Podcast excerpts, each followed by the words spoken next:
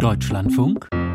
Interview Seit Monaten legen Mitglieder der Gruppe Letzte Generation in vielen Großstädten immer wieder den Verkehr auf Zufahrtsstraßen vorübergehend lahm. Sehr oft kommt es dabei inzwischen zu Zusammenstößen mit aggressiven Autofahrerinnen und Autofahrern. Zugleich werden die Gerichtsurteile gegen einzelne Aktivistinnen härter.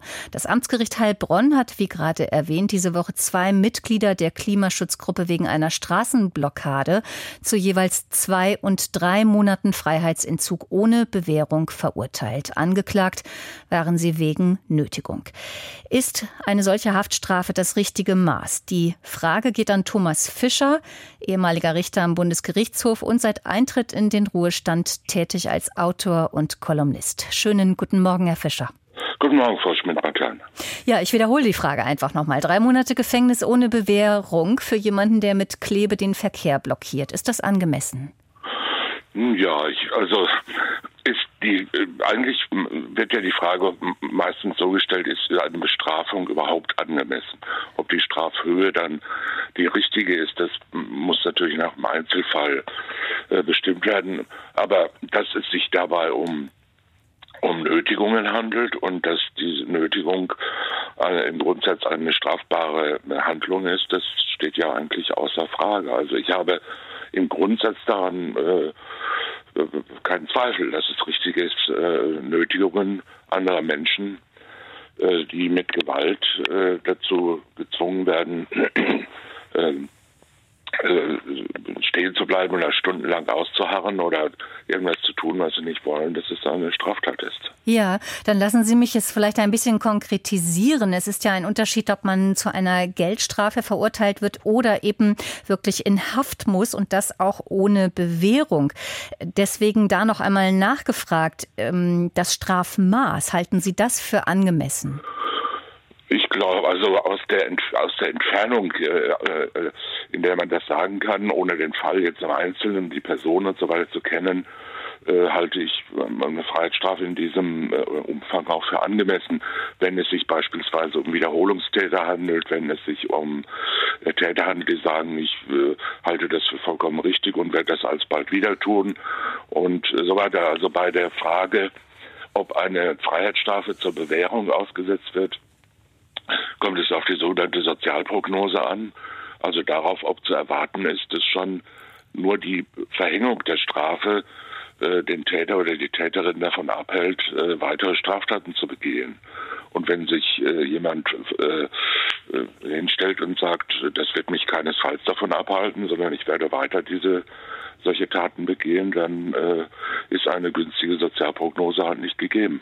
Also mit anderen Worten, dadurch, dass die Aktivistinnen und Aktivisten jetzt verurteilt wurden, dann direkt wieder auf die Straße gehen oder auch andere Mitglieder der Gruppe, ist eben die, das Mittel einer Bewährungsstrafe wird damit ausgeschlossen oder man verbaut sich selber diesen Weg als Angeklagter. Selbstverständlich. Das ist bei der Nötigung nicht anders als bei allen anderen Straftaten.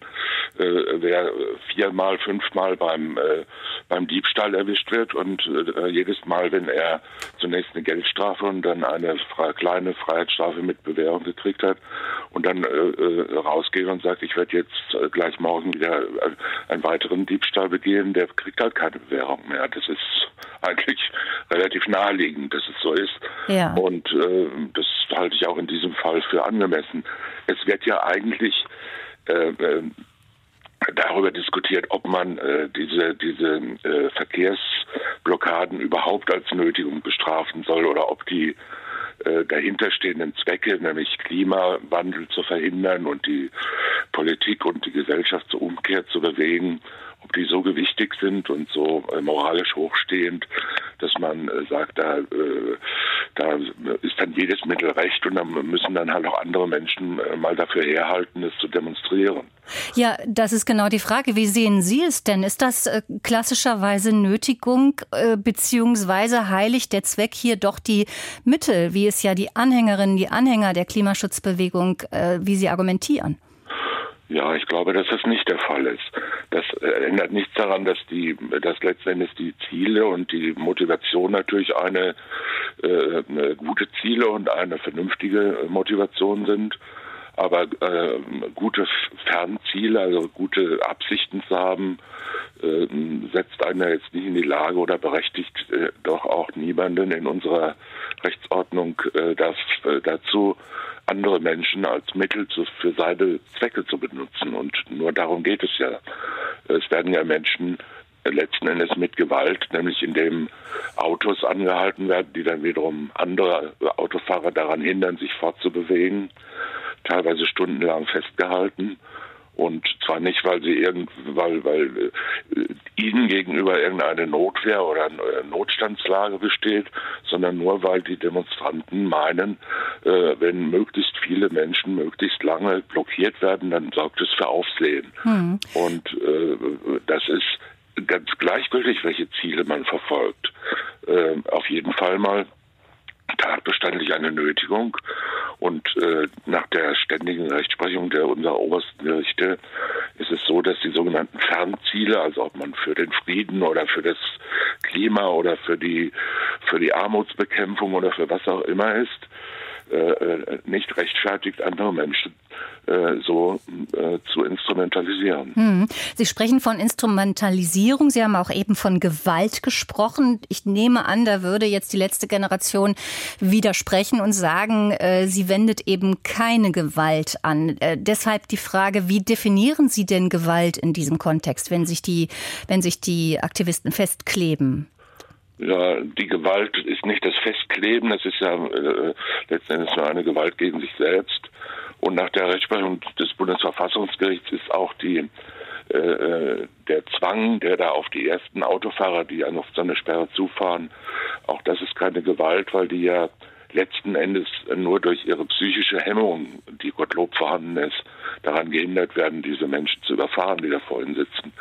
Aber schon die zweite, die berühmte zweite Reihe, ähm, und alle anderen, die später kommen, die haben ja überhaupt keine Chance mehr. Die fahren auf eine Sperre aus Fahrzeugen zu.